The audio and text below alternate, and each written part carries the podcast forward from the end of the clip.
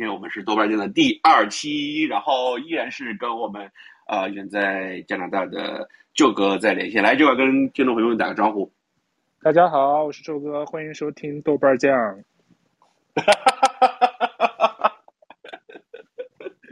因为我这里为什么你这个中年大叔的声音听出来听起来这么嫩？感觉因为夜深人静了嘛，所有的声音也变得内敛沉淀了一些，不像你们现在正是中午。对我呃，现在中午，今天今天星期天嘛，我们俩这个豆瓣酱虽然已经录到第二期，虽然目前为止还没有任何的听众，但是我们一直这已经坚持到第二期，我觉得很不容易。以我这种拖延症和三分钟热度，今天早上起来就。先先喝了杯咖啡，然后就一直在打喷嚏，然后在 刚才还在跟那个舅哥唱那歌，说如果不小心打了个喷嚏，那是因为我在想你。一一想二慢，哎叫什么？一哎什么二？哎我忘了那打喷嚏怎么说啊？一想二闹三三四念什么？哦是吗？四以上就是感冒。那那那那那那肯定是有人在想我，不是你吧？想我怎么还不起来上线？啊、嗯。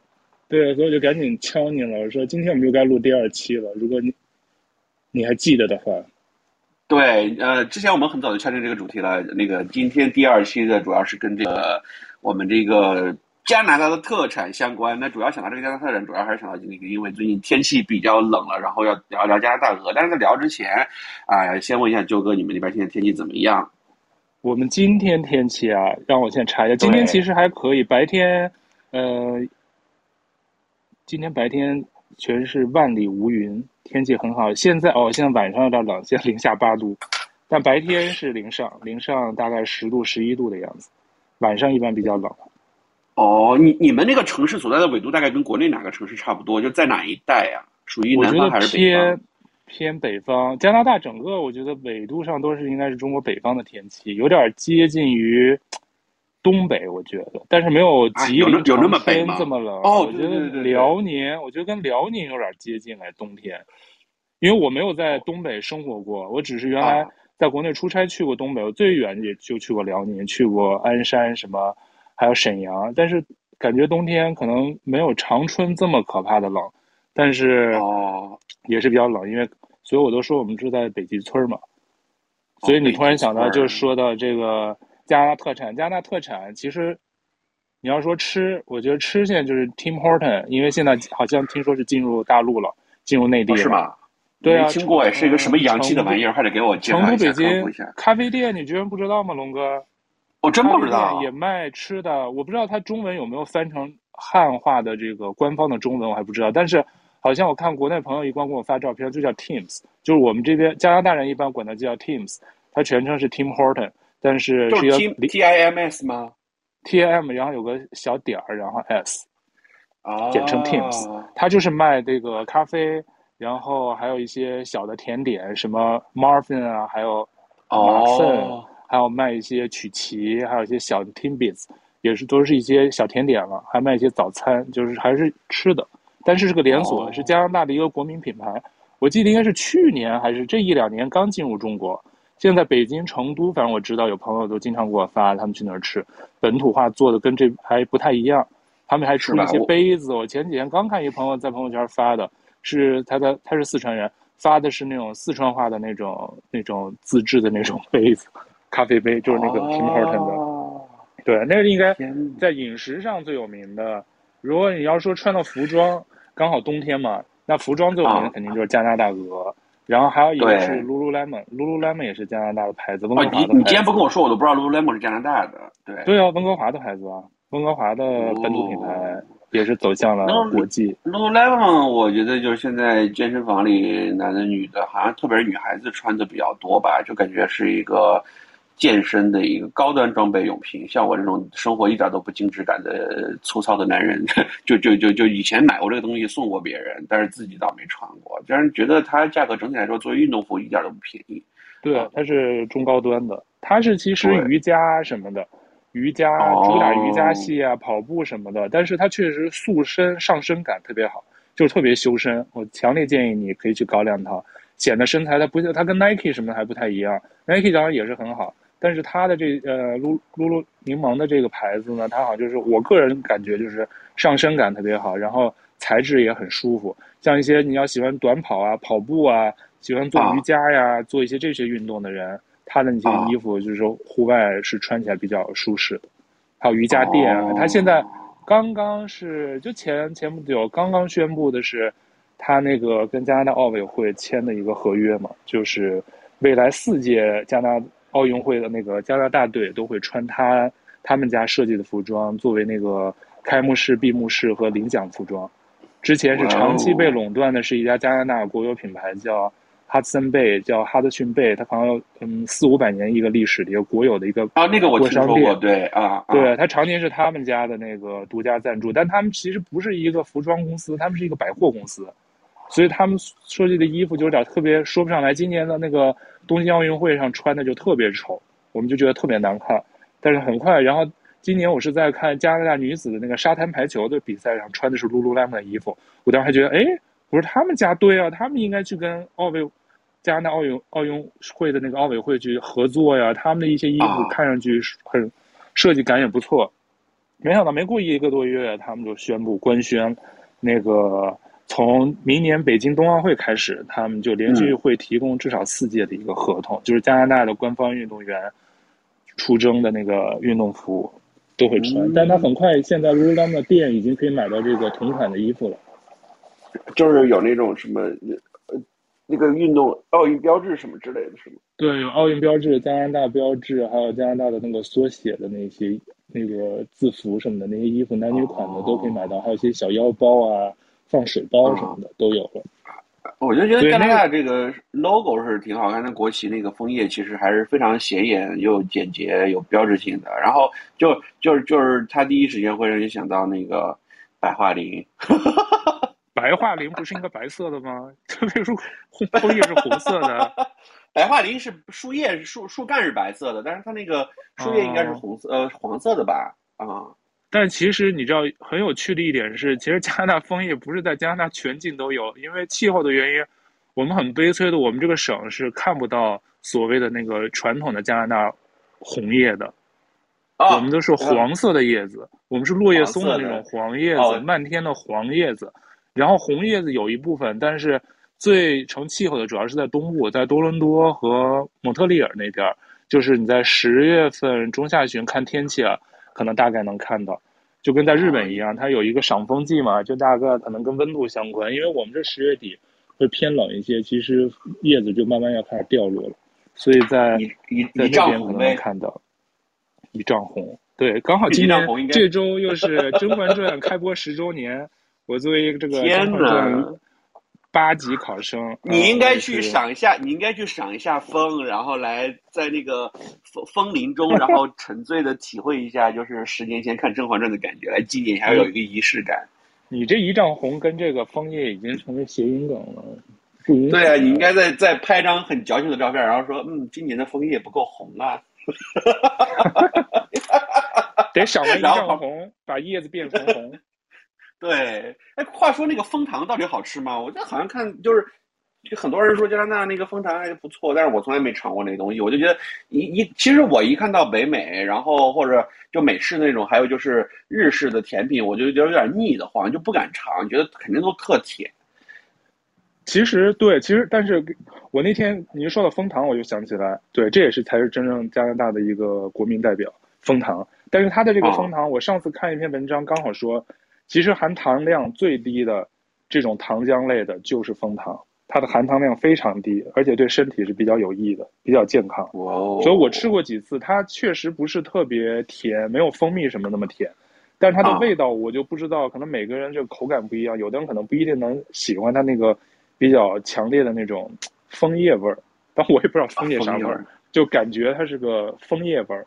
就是它，它是用什么做的？它是用那个树树干上流出来的东西吗？还是什么东西啊？我原来在网上看过一个视频，它主要其实际是在蒙特利尔那边是产这个枫糖浆的，加拿大枫糖啊。它是从一种专门的树上，它要凿一种洞，让它流出来，慢慢慢慢流，啊、然后再提炼的。它不是说在加拿大所有的全境都是适合种植这种树产这个枫糖，主要是在魁北克省。在加拿大东部，魁北克省啊，对，在那边魁省那边比较盛产这种蜂糖。哦，而且它一定其实因为你直接吃吧，就跟蜂蜜似的，你直接吃肯定没有人这么直接吃，一般都要配这个华夫饼啊，它配一些这种点心，它抹在那个上头，或者是 pancake 那种、哦、这种这种饼煎饼类的东西，你要把那个蜂糖抹在上头，作为一种佐料似的。哦就是它那种可能混在一起，那口感就能达到一个特殊的效果。达到这种感觉。你纯、啊、对你纯把一勺往嘴里放，肯定会很奇怪。但是健康小知识，哦、它确实是含糖量比较低，所以对身体，这个现在大家要少糖、少碳水的这种时代而言，它吃这个呢，对身体的这个负这个害处会少一些，少一点儿。我我就我就突然想起另外一个插曲，就是。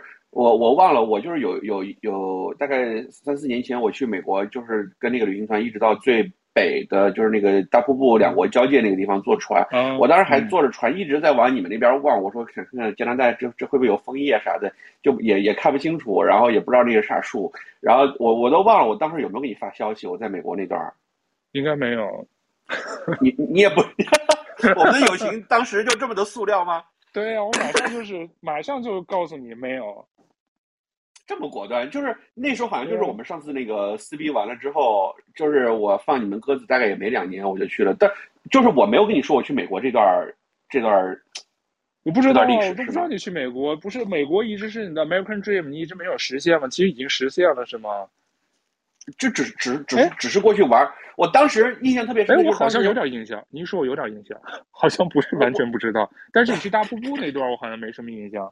就是我我那那是我史上就是那个除了咱们俩当面见面之外，我是史上第三次离你最近，多浪漫啊！我当时坐着船，那个船在两个瀑布中间，哎、那边加拿大船，这边是美国的船，然后穿着不同的那个雨衣，然后颜色有区分，然后我就在望着对面，然后当时我还在想你呢，我还说嗯，我说这是可能是我离舅哥这两两年来史上最近的距离，这么近又那么远。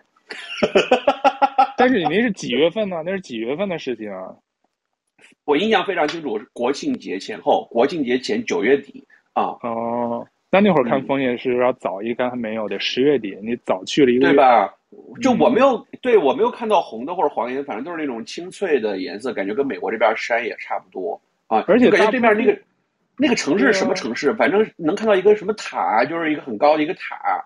啊，它其实离多伦多还是挺远的。它其实，在大瀑布，就是靠近那个尼亚加拉大瀑布的那一个城市，我忘了它叫一个什么城市。它离多伦多开车还得有一段距离呢。哦。而且它那个瀑布就是在加拿大境内这边，它瀑布旁边最近的建筑就是因为一个是一个那个呃赌场。哦啊，对对对对对，因为我们去的那边，美国那边也是好像也有赌场来着啊。对，它是有个赌场，然后说那边那边没什么其他的，对，没什么其他的东西。哎呀，这现在一说这段，立马让我回忆起，就是当时，如果当时我能勇敢一点，对啊，我就买张机票去加拿大找你了。你肯定那会儿那个在那个湖上还河上，估计信号也不好，连短信跨跨国的那个国际漫游短信都不想发呗。不是，问题是我当时就我是当时是非常非常突然的，就是在香港的那个美国领馆拿的签证，当时也没想到要拿加拿大。但是如果假如说我当时没有加拿大签证的话，我是不是去不了？就是是当时在美国办是不是也办不了？对，他好像那个必须是。你要在美国办加拿大的，一般不行，你必须是跟加拿大相关、拿加拿大相关签证的人，应该才能办。第三国的应该不能在美国再办，除非你在那儿有学生签证或者工作签证，你可能在那儿的加拿大领事馆可以去办加拿大的签证。但你如果不是美国跟加拿大相关，再是第三国的，应该他就让，可能应该不让你办。明白。因为我记得当时还有个朋友也是从，对，他是从法国去来了加拿大。当时在这儿，加拿大的不能办美国签证。哦，不是，你必须得提前，对，你得提前做好，对。哦，我我想把刚才那首歌唱完，请给我两秒钟的时间。如果当时我们都没那么倔强，现在也不会那么遗憾。我的妈，这个歌左了，都左到哪儿了？都到皇后大道东去了。一会儿搞一个 P，我唱歌 PK 大赛啊！你一会儿修一下这一段，你再播出吧。好的，谢谢提醒各位听众，我这段会修音的。对啊，但但是你刚才今天节目开头你说到，你说要谈一下加拿大特产嘛，是吧？不管吃的、穿的、吃喝住用行，但其实说到穿，就是因为跟冬天相关。但你说跟加拿大穿的最有名的，不像露露丹，我们第一个想到的是加拿大鹅。加拿大，你知道加拿大鹅，大家就知道它是加拿大。当然，那个显而易见，因为它名字上是加拿大，不像 Lululemon，你不知道是哪儿的，哦、是吧？有的想联想不到是加拿大的牌子。哦，但是。加拿大鹅确实是一个挺特别的存在，因为为了做这期节目，我今天也稍微就做了一些提前做了一些案头工作，就是就老师还做了一些案头工作，挺对。因为大家一说到加拿大鹅，那龙哥，我现在问你，一说加拿大鹅，你先说出三个你印象最深跟它相关的标签是什么呢？三个，一到三个吧。相关的标签，嗯，就一说加拿大鹅，你会想到联想到跟它相关的什么词呢？词？去描述。我想到抖音上，我想到抖音上那个片段。嗯，是啥？三三叔在家里噼里啪啦杀大鹅呀，铁锅炖没有说吃的，就是这个牌子本身。我知我知道我知道，逗你逗你，就是这个牌子我想到就是我想到了就是加拿大版的波司登，然后很暖和，然后还有就是它那个那个 logo，然后有一个类似于北极圈那个地图啥的那个啊，嗯，这三个啊，那你这个看来的确是价格不敏。不敏感人群啊，我觉得很多人应该一说到加拿大鹅，第一特别贵是贵吧，然后才是特别暖和，是吧？然后对我我我就想说，就是我就想问你们，就是它这个东西在加拿大卖的是便宜的还是贵的？因为在香港或者在内地卖的，就是其实真的是有点贵的啊，在这儿也是很贵的。我就这么跟你说，吧、哦。它因为它其实不光是，我觉得不管考虑通胀因素啊，就货币的通胀的这个因素。它这件衣服，就我其实是我是在加拿大的第二年，实在是普通的那个羽绒服，我觉得 handle 不了了，太冷了，就是不不是那么保暖。就原来在北京穿是 OK 的，但我到这儿我就觉得有点冷，就得多裹好多层，我才一咬牙一跺脚。当时还在读书嘛，然后那会儿我记得特别清楚，我那件大鹅是七百四十块加币买的，加上税可能小八百，折合现在人民币可能四千多人民币，但就那同样一件这么贵。但是这件衣服现在这种款式的已经是要卖到大概一千加币左右。我的天！就七百块钱。我今天也上网 Google 了一下，他说他就是因为那个，因为什么全是加拿大，呃，全加拿大设计、加拿大面料、加拿大工艺、纯纯手工什么之类的，然后就是所以搞特贵。他现在、哦、我觉得他产品线在那个 CEO，就是前几年有一个新的 CEO，就是他那创始人的第三代，他的那个孙子辈儿，现在。接掌了这个公司以后，他的这个路线变得特别国际化，然后他产品线也多了。其实我当年买的时候，就七八年前买的时候，它其实就那几件帕克大衣啊，就几件传统羽绒服，其实样式很少，很单一。但是它这几年，你看它产品线，它其实帽子、衣服、鞋，上周好像推出鞋子，然后还有什么口罩，然后还有帽子、夹克，它的产品线已经很多了。所以我觉得很多人其实也想到，它其实价格其实，在加拿大的这个。就是消费水平来说，也是相对是比较贵的，所以它其实现在定位是那种奢侈品嘛。但是我觉得对，算是轻奢品牌了，也不算轻奢了，我觉得都有点贵。对。但是你知道，它其实最初这个加拿大鹅设计的时候，它其实一九五七年才创办的，其实现在也就才五十四年的历史，都不是百年老店，其实很短嘛，才半个世纪。创办在多伦多的一间仓库的，它当初的名字叫那个 Metro Sportswear。就是那个麦德龙运动服务公司，听上去好土的一家公司，叫麦德龙。然后它其实当初的定位的消费者，你是知道是什么人群吗？让我猜一猜。嗯，你说。我觉得是不是有点像工装裤，像这种就是工薪阶层，像你说的。对，其实就偏向于当时 Levi's 就那个李维斯的那种感觉，它其实定位的全是蓝领工人、工薪阶层啊，就这么一件这种衣服。但是它慢慢的，它的演变，它其实五十一九五七年在多伦多创办第一家店，后来的三十多年基本上就是给工薪阶层定位的，这这么一件服装，而且当时名字也不叫戴安大鹅，就叫我刚才说的那个麦德龙什么运动公司。然后它上是觉得带龙字就觉得比较 low 吗？不是，麦德龙不是现在有一个 那个对啊，Metro 的那个超市嘛，是吧？仓储量贩式超市嘛，我觉得这名字不是相近嘛。但是它是八十年代，上世纪八十年代啊，它的那个 expedition expedition park 帕卡，那是它最经典的一款，啊、就是长款大衣包屁股的那种大衣，它们叫派克大衣。啊、它第一次就是被南极洲的那个一个叫 Mac Mac Model 的一个一个他们南极南极站一个标配，啊、就那儿的那些科研科考人员都会穿他们这牌子的衣服，可能确实是保暖。然后呢，因为它那个它的标志的那衣衣服一般都红色的嘛。所以，嗯，当时那些科考站的那些科学家都管他那衣服叫那个 Big Red，叫大红，因为他那衣服又大又又全是红色，除了那个 logo，所以他们管叫。但是问题是我我有个疑问，那他加拿大鹅，他是用鹅绒还是鸭绒？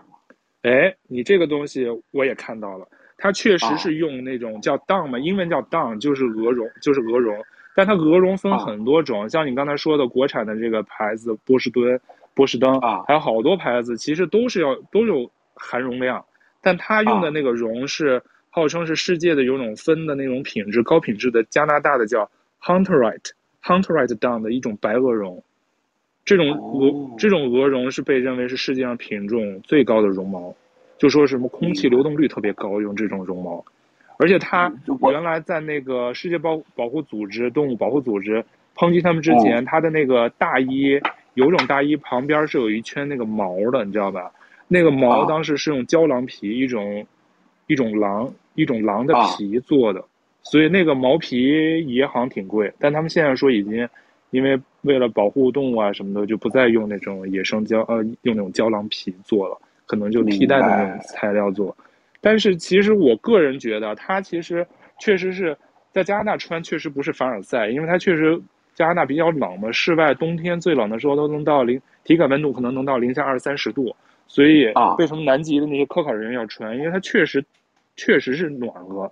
我要是冬天穿他们那一件，他的衣服分很多层嘛，就是他告诉你这件保暖，零下五到上零下五零上五，零下十到零下二十，零下二十到零下三十，它那个保保那个保温那个层级不一样。它最高能到百分之零下啊，零下三十到零下四十度，就真的是在南北极科考人员只能穿它那个，别些估计穿的都得冻伤。所以我经常冬天，这是真的冬天最冷的时候，一二月份的时候穿的时候，里头真是一件衬衣加那大鹅，我就能在外头体感二十度的外头走，一点儿都不冷，完全不冷。你要多穿一两件，就真能出汗，因为它那鹅绒真的是暖和。所以就是我也想搞一件。对，他用的那个是 Hunterite Down。有大家感兴趣可以去搜那个白鹅绒，他们说这是世界品种最高的一种绒毛，然后而且它的这种功能品质呢，冬天又特别抗寒嘛，所以它确实是比较流行。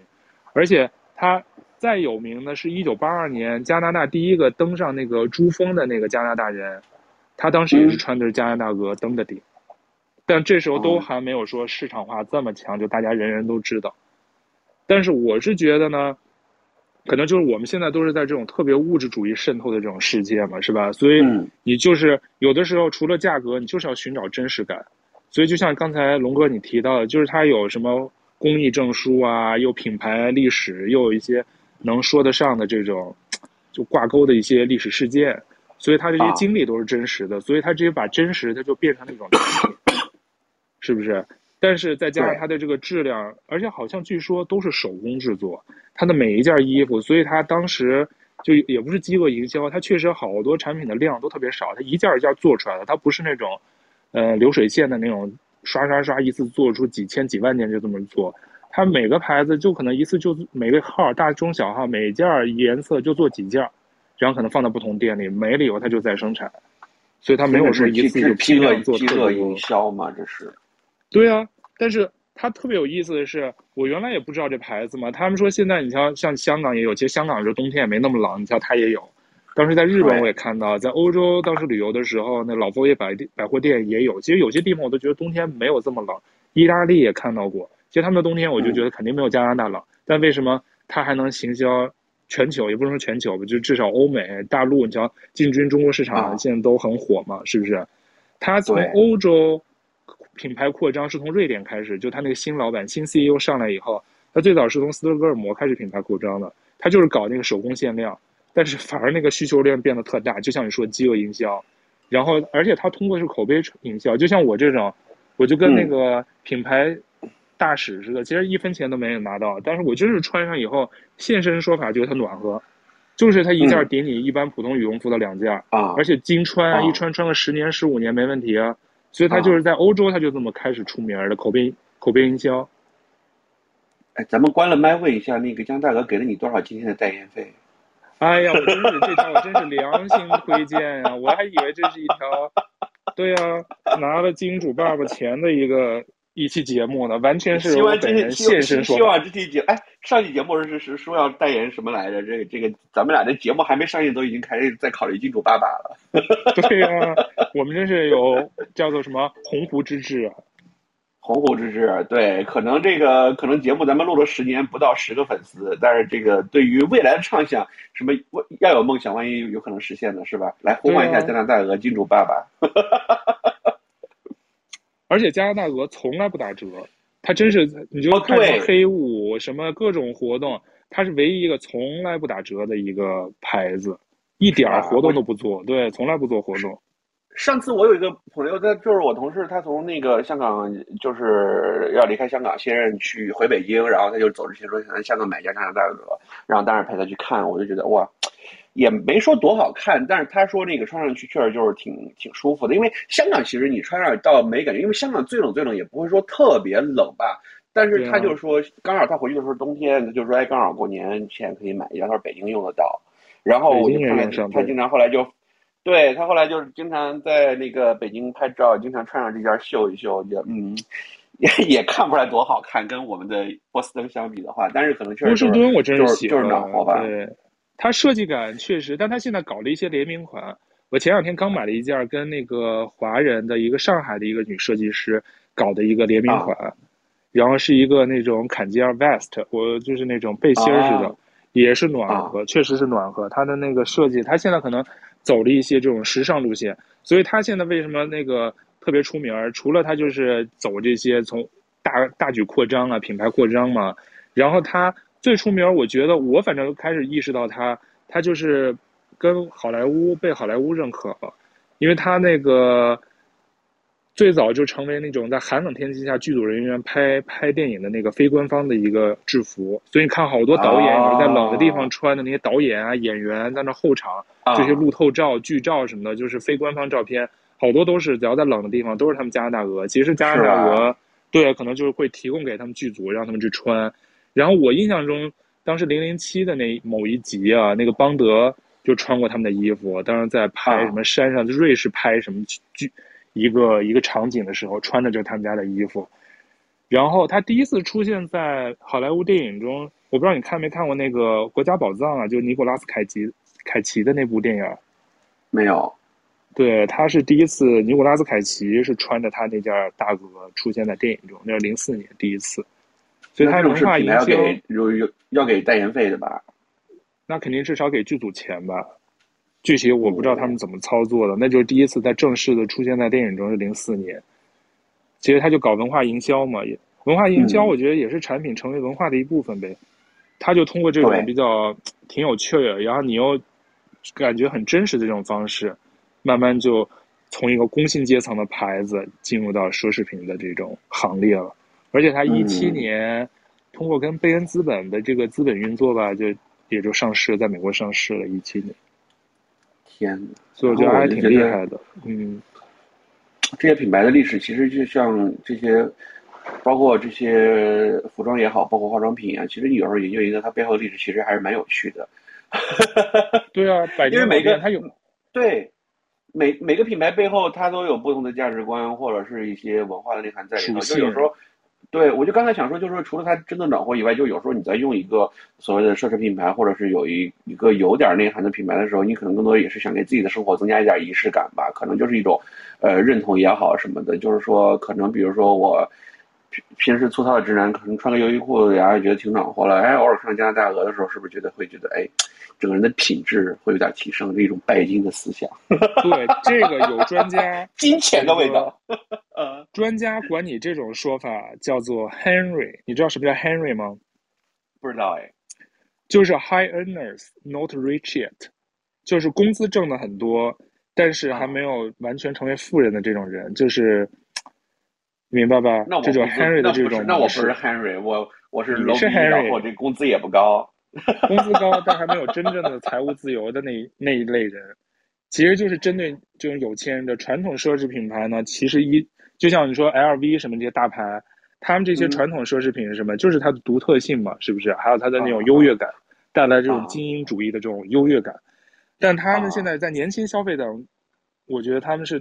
就那种新型的，像你说新型的轻奢的这种理念，已经跟这种传统的 LV，、啊、你知道，有的可能 LV 不是说买不起，就我不会天天去追去买个爱马仕，买个什么。有些人会觉得它过于土豪，就是好像觉得说跟我自身的这种文艺气质不搭啊，啊。对啊，但是大鹅，你像你穿了，人家也不会觉得哇，你这人也太暴发户了，也太怎么怎么样，就觉得哎，这人可能还有点品质，嗯、然后还有一点经济的实力，但是可能会跟你。背个 LV 什么爱马仕的限量包，给人的这种观感会不一样，是不是？但其实价位上可能还差，嗯、但他们至少都是奢侈品行列的一员嘛，是吧？对对。不过说话说回来，就是这些大牌的东西，不管像你平时用的包包、这钱包啊，或者衣服也好，我发现就是说，有的东西确实是质量就是好。就是它质量，你可能用个几年都都都不会怎么坏的。就比如说像我之前用那些旅行箱也好，像我之前经常要采访出差，经常就是我这种也不是特别爱惜的人，里边塞各种东西，然后机器设备到处跑，到处溜达，像背着这个书包。我以前就觉得说，哎，你就一个包，你这个背背一段时间就不流行了，然后这个也不好看，也旧了，然后就买个便宜点的，背个一年两年。后来我真的发现说，真的是有些经典款，你用了之后。确实经久耐用，然后就并且它可能越有那种时光的印记之后，你反倒觉得就是越越有质感。对，所以你知道，有的人就喜欢你说的旅行箱，有的人就喜欢旅行箱磕了碰了，就是那种在托运的时候撞出个坑啊，弄的那种斑驳感啊，反正就觉得比那种新新的那种包感觉就更沧桑。像你说的，带有一些印记，还有贴上那些标签，贴上托运的那些签，啊、就觉得哎，你瞧我这个行李箱跟我走南闯北，走过多少几大洲几大洋的。多少个城市，感觉会不一样，是吧？呃，我就想起来，就是就是有些一些土豪家里装修，不是会收从那个英国啊什么之类收收藏那些很很多年、几十年甚至上百年的那种 LV 的那种老款的箱子来做那个做那个茶几啊什么之类的。我觉得就是，其实它这种真的老品牌质量好的话，它真的留存下来之后，那它那个质感真的是还是蛮有味道的，啊、嗯，对，但是。但是说到你像像加拿大鹅这种，就是又接近平民，然后又价位上有一些又不是那么亲民的这种产品，我是觉得就是说，虽说我刚才说的像他这种有个专家刚才说有种词叫 Henry 嘛，就是你高收入，但是还没有完全达到这种富人阶层的这么一个群体，他可能是能够去消费得了这种，就年轻消费者他去能去消消费的。但是原上次我回国的时候，刚好也是冬天。我就当时坐飞机，我当时是没穿大鹅，当时我觉得北京其实有点穿不上，我就没穿。但我那飞机上，我觉得一半的年轻人全穿的是大鹅。但是我仔细观察了几个，因为你刚才也说到那个，它那个加拿大鹅最著名的那个 logo，它其实是个北极的一个那个地貌的那个标志嘛，地图的那个标志。好几个人的衣服我一看就是假的，都不是加拿大鹅的那个标志。哎，这假的绣的那个不对。哦，你说它假仿的？对，它就是仿的，高仿的。然后还有一个，因为它那个加拿大鹅其实它是能全球联保的嘛，它其实在那衣服里头有一个标签儿，它现在好像都是有二维码的，还带那个激光什么什么防伪验证，它一看就是真假，它那是终身维保呃那个保修，如果你真是掉扣子、拉链坏什么的，它其实给你修。而且当时我听一朋友说，还有一个，上次我哦对，听我妈上台说。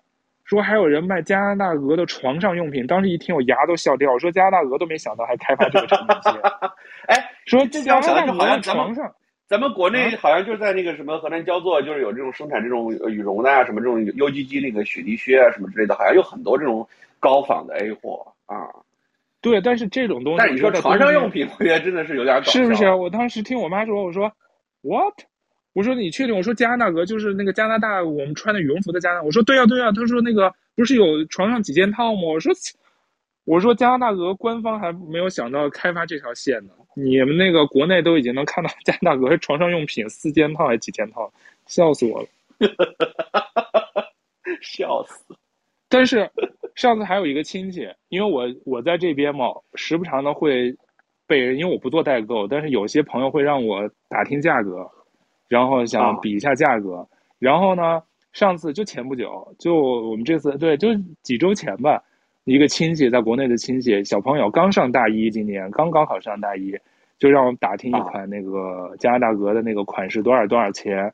我就给他算，那因为现在疫情嘛，这个也回不去，很难就是人人肉带回去，但是只有邮寄什么的，其实算下来的钱，邮寄加这边的税费，可能带回去跟他在那个直接的专卖店买，可能也差不了几百块钱，所以就不想让他折腾。而且当时他推荐的，他想买那款，我个人给他推荐，我说你有可能在北京上学穿不上，我说北京冬天再冷，穿那个零下二三十度的那种衣服，抗寒的指数的衣服，应该会穿的有点热。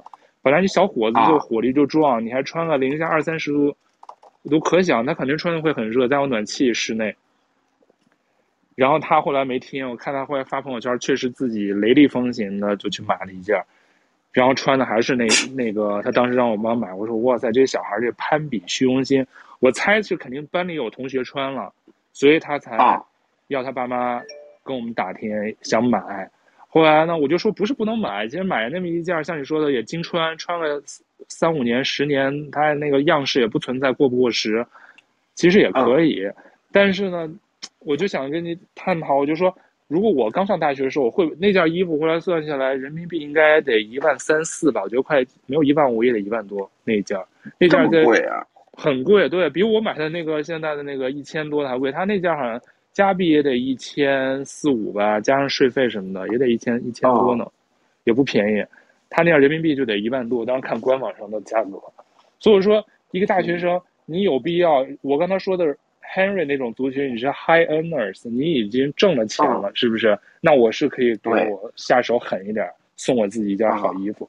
但是说你这种让父母，当父母也不是说掏不起那钱，就这么一个孩子去买。但我就说像那天我其实。看加拿大，我其实看到一条新闻，就是在英国啊，在英国有所学校是中学，就不准学生穿大鹅进学校，他就说要营造一种觉得是不是属于攀比的，怕引起攀比是吧？啊，对，怕攀比，怕让那些家庭条件一般的孩子有压力，就是说啊，这同学张三穿的都是穿大鹅，我还穿一个破破烂烂的羽绒服还不抗寒，所以我就说，你瞧学校他都有这种这种规定，但是国内肯定不会这么细了。但是我觉得那个亲戚，肯定是那小孩，他就是受了同学的这种攀比风，还有这种这种影响，是不是？因为他这种不像什么那种奢侈品包，女生你像那种包，男生一般都不会去追求去买个什么奢侈品包，那种女生去弄。男生可攀比的什么，就是球鞋啊，限量版球鞋啊，游戏啊，还有这些你这些可以触手可及的这种轻轻奢的这种衣服嘛，嗯、是不是？嗯。正当性的要求买一件很奢侈的衣服，你瞧龙哥，你都工作这么多年，你都还觉得贵，你还舍不得呢。明天就去搞一件。没有钱，然后光这个还房贷都已经压力很大了。那不影响你穿一件舒服保暖的大鹅呀，你不用买那种最贵的，因为在香港其实穿不上这么暖和、这么厚重的，你就买个那种夹克呀。没有那么冷。是啊。我我去年说实话，我给自己买了件羽绒的。就是一个有点牛仔的外套，你它外边是那种牛仔的，就是夹克那种感觉，黑色牛仔的，然后里边是那个羽绒的这个夹心儿，然后那个花了我两千多，我都觉得有点贵了。但是你说实话，一件羽绒服，你你现在至少得一千多是很正常的。然后我花了两千多港币买的，我觉得穿着挺舒服的。就是我我觉得这种，就是对我而言，舒服好看就 OK 了，我没有必要去。追求它一定是某个奢侈品牌，当然了，这个经济实力也不允许了。但是我觉得就是说，反倒是有时候一些比较文艺小众的东西能给我带来心情的愉悦感，他会觉得让我有点与众不同。因为我是一个那种内心特别中庸的人，但是又有点小的反叛和小的这种小情调在里头。那这种小的独立设计师，因为我我买了一件，其实好像就是一个香港的一个品牌，然后小众的，然后并且后来还被同事嘲笑说你这啥衣服啊？然后一看是呃。太阳之子，你英文翻译过来叫太阳之子，太阳之子就是就是，对，特搞笑。然后我当时买的时候没注意到，但是他们家衣服就是那种比较有点像咱们国内有一个品牌，我比较喜欢，就是丹农，他就是走那种性冷淡风日系的那种感觉。他这个家，他家这个设计就有点像那种。比 Zara 高端一点，但是那个也是那种有点禁欲、有点小，它就是很很普通，但是里边会有点小心思、小的设计。就像我这个牛仔，它就是那种有稍微有点设计感的。然后我觉得穿上就就挺舒服的呀。然后现在办公室特别冷，我就老把它放办公室，搁那个吹吹空调的时候，就就就会把它那个给给给给穿上。就是我是觉得。有时候你要让我穿一个加拿大鹅，我能觉得穿上去，哎，会不会弄脏啊什么之类的？像我这种人就会觉得，是吧？穿上去特别的不自在啊。但是如果是黑的倒还好。你就怕什么？八三年的喝八三年老费的时候，不小心把酒滴到你的那个大鹅的领子上面，还要送去干洗。对对对对对。但喝一杯八三年的二锅头。但是我认同你刚才说的，就是他有的时候这种。品牌带来的这种附加值带来的愉悦感，有的时候再加上这个产品，好像比那个产品本身赋予你的实用性，更能带来一些愉悦感或者是这种满足感。所以为什么女生特别喜欢买包？就包治百病啊！就心情不好买个包，就心情好很多。我上次买过一个东西，我就能特别能突然那一刻我就体会到了女生包治百病的这种这种心情。我当时说啊，哎，好像真的，你就花完钱，不是心痛，你过来看那个信用卡刷走的那一刹那是有点心痛，嗯、但是你看你眼前买到那个到手的那个东西本身，那个物件本身，就让你忘了那个还信用卡的那个下一个月账单来的时候的那种痛苦，然后就说好开心，有了这个东西马上用起来。我就就我我是比较理解女性的这种心理了，但是。怎么说呢？我是觉得，就就我一个女同事安老安老师叫安吉拉，我老觉得安吉拉。然后就是她每天一下班就是，哎，那个龙哥你先走吧，我去那个什么搜狗逛一遍，我去那个时代广场逛一圈。就是她可能不买东西，但是她先去踩踩点啊什么之类的，然后就她就会有一种，对，她就是已经心里会有一种非常愉悦感，并且像这个安吉拉经常换包，我就觉得，嗯，怎么说呢，就是。他确实会给他带上一种心灵上的这种快消费的快感吧，啊，这就为什么你瞧，不管双十一，现在你瞧这种给你踩坑啊，给你让你挖坑的这种销商家给你的这种名目繁多的这种节日那么多是干嘛？不都是让你买买买吗？所以我觉得，但是为什么有的人还是愿意去买？我觉得就是这个现在这个世界啊，就是不完全是从那种崇尚财富和地位的这种唯物主义世界，所谓传统的这种唯物主义世界。现在变成了这种注重体验的这种世界，就是，嗯，为什么不管是这种元宇宙什么，它让你去体验这种虚拟的世界带来的这种在真实生活中可能你体体会不到、不能做到的一些事情，还有就是买东西，所以不管是买贵的、买买便宜的，就像有的人就吃碗嗦个粉儿，他就很快乐，是不是？他就吃了酒足饭饱，他就特别开心，他这种幸福指数就爆表。有的人可能作为读本书或者看个特别好看的电影，他就觉得哇，这个周末过得好舒服，喝喝杯咖啡，窝在沙发里头，然后看个什么剧，不出门，不用洗头，出去见朋友，他就觉得哎，这个周末的这个幸福感指数也特别高。所以我觉得就是现在的人可能从原来这种崇尚的这种这种怎么说这种唯物主义这种世界，现在变成这种。注重体验跟精神愉悦快感，是不是？难道马斯洛的这种需求层次已经就是又升高了一两级呢？嗯、对，我是觉得就是人的心理上现实中，就是特别是现在新的一代年轻人，我觉得其实他可能从小就不缺吃穿了，也没有经历过物质匮乏这个年代，他们可能从小就是、嗯、为什么就是他们很乐于去。消费各种这种文化东西，我是觉得文化符号有的时候都是一种。对，你说乔丹鞋、耐克鞋有啥特别的？我真有时候看不出来，但是它就是炒的巨高无比，那些鞋其实就是双运动鞋嘛，是不是？乔丹鞋什么，但现在都可以炒到上万或者更贵。嗯，还有那些球卡、球星卡什么的，我也我也 get 不到。说实话，就什么垒球卡、什么棒球卡，还有 NBA 球星卡，现在也是能当成那种藏品。去去炒的，就像像我们这种像我们这种老年人，真的是有时候难以理解，但是有时候会觉得，其实反反而很羡慕，觉得他们有一个不管是物质上还是精神上这种追求，就是能有一个很极致的去追求一个东西。我觉得其实有时候也是一种，你不能说信仰吧，有时候是一种精神寄托，就是感觉他在无形中会改变你的各种。生活观、价值观和你的这种性格，就现在年轻人，他我觉得其实挺羡慕他们一点，就是很有个性，就是比我们那时候的人更有个性，对，更洒脱了，啊、更自我了，其实也比较比较独比较独立了，他不像我们就是条条框框被羁绊的这种东西，传统教育也好，上一辈呃父父母辈的这种教育也好，就是给我们一些条条框框，而我们这一代人大部分都是在这种条条框框下长大的，大家都跟一个模子出来的时候就比较像。但你刚才说到这种收藏这种，其实像我们那年代也有我们的收藏回来，我不知道你有没有经历过什么收集邮。集邮票啊，哦、还有集那个弹珠、集卡片。哦、对啊，我觉得八十年代大家八九十年代还流行的是集邮吧。我们那会儿也，我那会儿也疯狂的集过一段时间邮呢。来封信，我就把那个信封泡在那个脸盆里头，嗯、然后拿镊子弄起来把它晒干，然后翻到那个我们的仓库里头，跟那些其他小朋友翻到那个就卖书的那个废废弃那种仓库里头，全是书啊、报纸。我特别喜欢闻那些味儿。然后进去就去一本本书里头找有没有人，有的因为大家有的时候原来那个习惯是集完邮把那邮票就把它弄加书里的弄展，对对，夹书里头把它弄抻展，然后有的人就会忘了拿出来，然后就把书卖了。所以有的时候因为原来我们院有一个人，我不知道你知不知道，那会儿特别流行的一个是十二生肖的一个猴年的那个错版邮票。是个四方联，啊，我知道，我知道，特别有名。那个人就是在那个废书堆里头翻到了这么一张四方联的猴年缺版邮票。这真是大海捞针，那么多书，还刚好这个书里夹有邮票。对啊，那我觉得丢书的人估计都捶胸顿足的，都后悔死了。但那小孩就是运气好，就是找到了。我的天呐。对，但是我们其实都是不同时代有这种文化印记、文化符号的这种。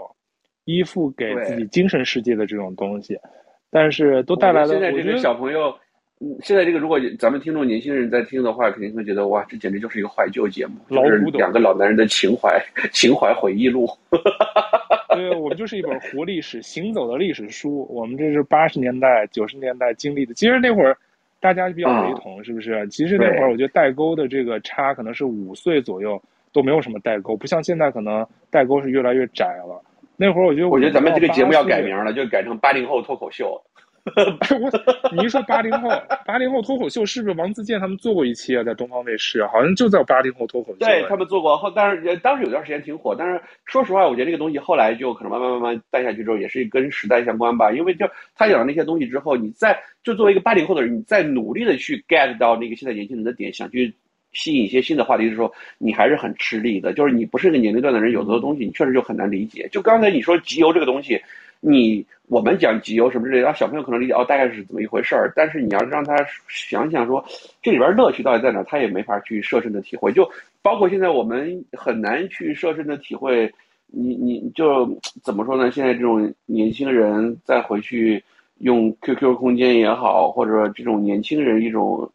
说不上来，就有时候你你能理解，但是你不能切身感到他的那个快乐的点在哪儿，就他们一些行为和消费方式，啊，对，我觉得就是大家其实也不用去刻意嘛，就像让父母来去享受我们现在当下享受的快乐，他们可能也未必能够体会。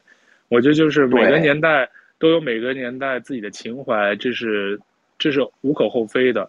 但是呢，要保持这种新鲜感和这种学习的这种感觉，可以去。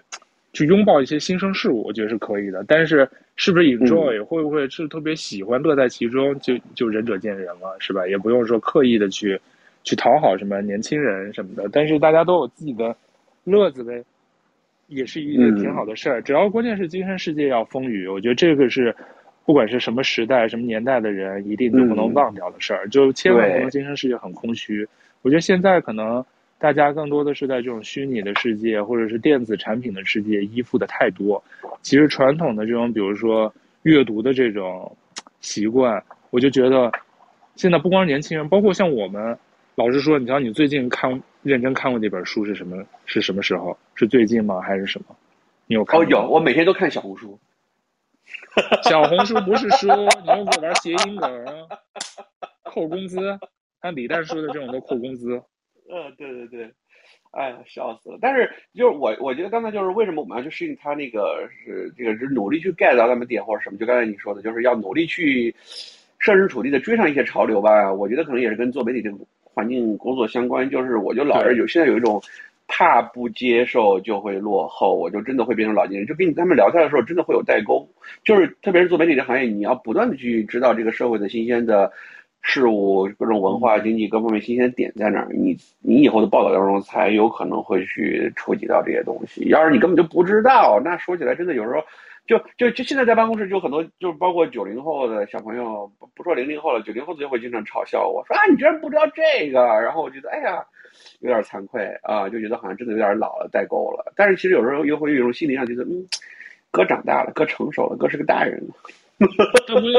对，那你要跟小朋友说，那那个什么什么你知道吗？你随便甩一个十几二十年前的老古董，甩给他们，他们说你你在在倚老卖老了。啊，对呀、啊，那你也不能以小卖小，但是确实，我觉得可能跟大家从事的这个职业，曾经像这种职业病似的，就是还是不断的愿意去学新词儿啊，也不是刻意去学那种网络流行词儿跟那种什么文化梗，但是就是保持一个开放的心态，去不断不断的接收这种新生事物，我觉得这个就是让自己至少心灵年龄比较年轻，我觉得这点特别重要，这样你整个人的精神气头也精神气儿可能精气神儿也不太一样，是不是？嗯，所以对对对对，就不要脱节，不要跟这个时代脱节。我觉得那个跟时代脱节是比较可悲和就可叹的事儿吧。可能有的人自己也不不自知，可能也未必知道。因为我觉得人在国外，像出国了以后，就特别容易跟这种国内的这种所谓流流流行风潮会拖一些节。因为国内的那个更新换代也特别快，欧美是有欧美自己的一个节奏在的，然后嗯，大陆国内是有国内的一套这个节奏在，所以。我是就是通过跟国内朋友不停的联系啊，还有就是还要同时刷这个国内这些社交媒体，来保持跟国内这种同步性，至少话题同步性。如果人家说个张三李四的什么事儿或者什么，你都不知道，是不是？对，就有的时候你发现你跟别人社交 social，不管是出于功利性的目的也好，还是说你真的是跟这朋友保持友谊也好，跟大家的交流，尤其是跟年轻人交流之后，你确实有时候反过来想想会学到东西的。对，就他可能他的一个 idea，他的一个点，呃，或者他的一句话，就会让你反思自己的知识储备也好，或者反思自己的一个为人处事的态度也好，是不是我要更新一下，是不是要跟上这种时代潮流？其实从他们身上还是能汲取到一些养分的，甚至很多养分，有的时候啊。但是我觉得现在年轻人啊，我我是不是认识那么多零零后？我基本上还不认识什么零零后，九零后就已经算是九四九五年，可能算是我认识的就偏小的，但是现在可能也不是那么小了。但是我觉得他们给我的这个印象，第一印象就是他们真的就特别独立，特别自我，就是我行我素。你就说好听点啊，就是他不会顾忌这么多的事情。但是原来我听国内的有些朋友跟我说，但他们有一些方面可能就吃苦耐劳啊，或者这种这种抗压能力确实相对弱一些，因为他们比较就整个是比较安安卧的这么一代嘛，是吧？成长环境没有这么颠簸，没有这么挑战，所以你瞧。他们原来就是面试，我记得就招实习生就特别难招。我不知道龙哥你有没有这种经验？他们说招实习生就特别难招，因为说家远了，离公司太远，每天通勤时间太长，他真是就不愿意干。有就是面试，都给你都弄好了，面试当天就给你放鸽子，又不想来了，因为什么什么这个那个就不想来。我不知道，有可能是个例了，是吧？但是深有深有体会，嗯。但在我觉得我们这个年代那会儿，可能就未必。会就好像就特别珍惜每一次来之不易的这种面试机会也好，工作机会。但现在小孩好像有点无所畏惧，他其实不怕，就是今天就老子心情好，我可能就来面试。我今天突然觉得哇，这这班太太累了，这这面试太远了，嗯、我又不想去了。反正不不差这点钱，哎，就不干了。嗯，是不是？就是这种契约精神可能也弱一些。我们对我们会觉得你契约精神弱，但人家会觉得说我要活得开心，我是没有为了这么一点。这个叫什么？为五斗米而去丧失了我的精神的自我呢？为什么要丧失我的个性呢？为什么让我活得不舒服呢？就是这都是一个没法去探讨的问题。像前两天我一个我一个同事辞职，他其实也不算九零后，他就比我小一点儿，差不多吧，刚好在八零的尾巴。哎，我又为什么干的不开心？他就说，嗯，就觉得工作压力大，就不想干了。我说，那你是找好下家了吗？他说。啊，也没有啊，然后我就是想休息一段时间，就是不开心。嗯，就是他们有时候在做一个行动和决定的时候，不会真正给我考虑那么多。他们的出发点就觉得就是说，啊、嗯，我你这个事儿让我不开心了，我就不做啊。对，我们真是，其实我们也都是有这种时候，是吧？但从来不会因为这种原因就就撂挑子，真是不敢，就好像觉得，哎呀，真是就是。思想包袱束缚太多了，想这个想那个，而且至少为什么要骑马啊？骑驴找马这个词儿呢？不就是老一辈教导我们一定要骑驴找马找工作？你不能说就没找到下家就辞职，就是所谓的大忌，我们从来都不敢啊，不敢那么潇洒。对，我们也想潇洒走一回啊。这是疫情之后，对啊，疫情之后，这个北美、欧美特别流行的一个族叫 YOLO 族，就 You Only Live Once 这种，就是觉得你人生就活一次，就是人生那么短暂。后来发现啊，疫情就改变了好多人的想法。我们就下次可以再单聊一下疫情的这种这种事。我觉得周围自己看到的其实也蛮多的，包括自己心态多多少少都有些都有些影响跟改变。影响，对，我觉得今天咱们的话题已经从加拿大哥聊到了这个，又回到了这个呃这个年年龄的代沟。我我觉得咱们今天也是算是多少有点离题了。不过我觉得这个能坚持听到我们节目四十五十分钟的人，多少也是跟我们有点共鸣的人。对。谢谢你听我们俩这么中年大叔唠叨到这儿。对，哎呦，笑死！今天我们大概，呃，主要就是聊了一下这个。其实我们刚才还有一个想聊，就比如说不同地区对于冬天的态度啊，就是香港人特别、特别、特别想过冬天，想看雪。不过这个话题我们可以下次再接着聊啦。然后今天我觉得。挺好玩的，就是至少聊了一下加拿大鹅，然后又聊到了我们这个八零九零后的人际代沟。你看啊，就就说明我们的性格当中总会有一种说教，就是我们俩就是。做媒体人的这个这个这个职业病，就是总会落脚点一个稍微所谓深刻一点的角度，然后做个结尾，这写不当的三段式。